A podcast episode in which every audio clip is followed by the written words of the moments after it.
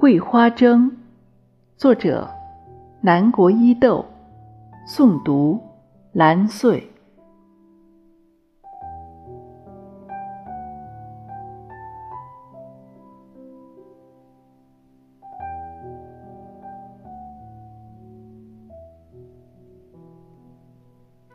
世人少有不爱花的，有人醉心桃花。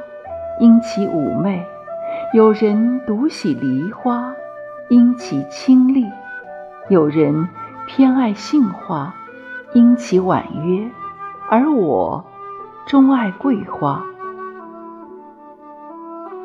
江南秋天的原野，稻浪翻滚，桂香四溢。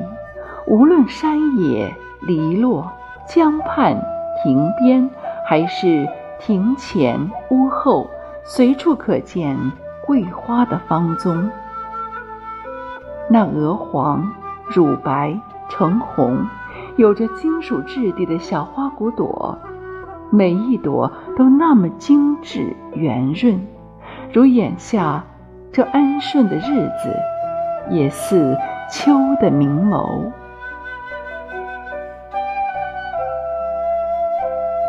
桂花飘香的日子，总是伴着淅淅沥沥的雨丝，时晴时雨。通常是早晚凉爽，午后闷热，典型的黄梅天。又适逢桂花盛开，江南一带称之为“桂花蒸”。张爱玲在一篇文章中也写道：“秋是一首歌。”但是桂花蒸的叶，像在橱里吹的箫调；白天像小孩子唱的歌，又热又熟，又清又湿。一个“蒸”字，形象地描绘出江南秋天的特点，美的像一句宋词。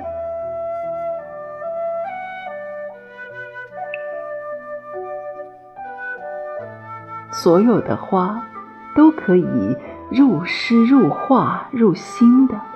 屈原那部被南方水土滋养的《楚辞》中，首次将桂花植入了香草美人的意象之后，这名不见经传的花儿，便在诗词歌赋中遍地开花。那自是花中第一流的李清照，也说出了。梅定妒，菊应羞，画栏开放，冠中秋。可见，他对桂花真是偏爱到了极致。而张九龄的“兰叶春葳蕤，桂华秋皎洁”，不经意间却又让这小花摘得了唐诗三百首的桂冠。《诗经》有一个别名，叫《爬经》。令人匪夷所思的是，这样一部花草植物的经书，竟找不到桂花的轻影。这也难怪，谁让桂花生于南国，而《诗经》产于北方呢？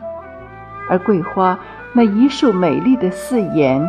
硬是将自己开成了一部《诗经》。桂花是大地久置的一段暖香，谢了春红，别了夏荷。唯那桂花不急不躁，安于寂寥。烟鸟栖，晓风眠，江水静，一夜之间。所有的桂子举着一怀清芬，把整个世界燃成一只大香炉。花瓣瓣的细雨纷纷从天空飘下来。这样的天气，该去淋一场花瓣雨。小园香径，早有敛了伞的年轻女子褪了身上的小外套，裙袂飘飘地走在花树下。那些金黄小瓣在他们的秀发间纷纷扬扬，又无声地泊在草尖上，洒在细小的石缝间，又一直落进古人的诗句里。一枝淡竹疏窗下，人语花心各自香。那位多愁善感的女子，可真把幕起的美和香给一语道尽了。向晚，月光浮在氤氲的水汽里，浓的是一团化不开的香雾。大概，太美的东西都容易惹人惆怅，这便有了高官国的“桂花香雾冷，梧叶西风迎”。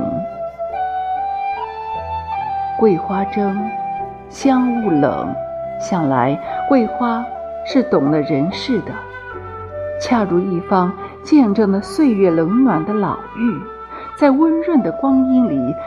越发盈才暖暖了。然而，细小温美的桂花，一粒粒盛开或蒂落，却时常被人忽略。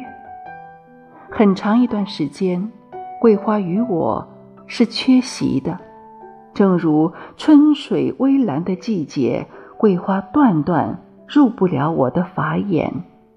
只有那些。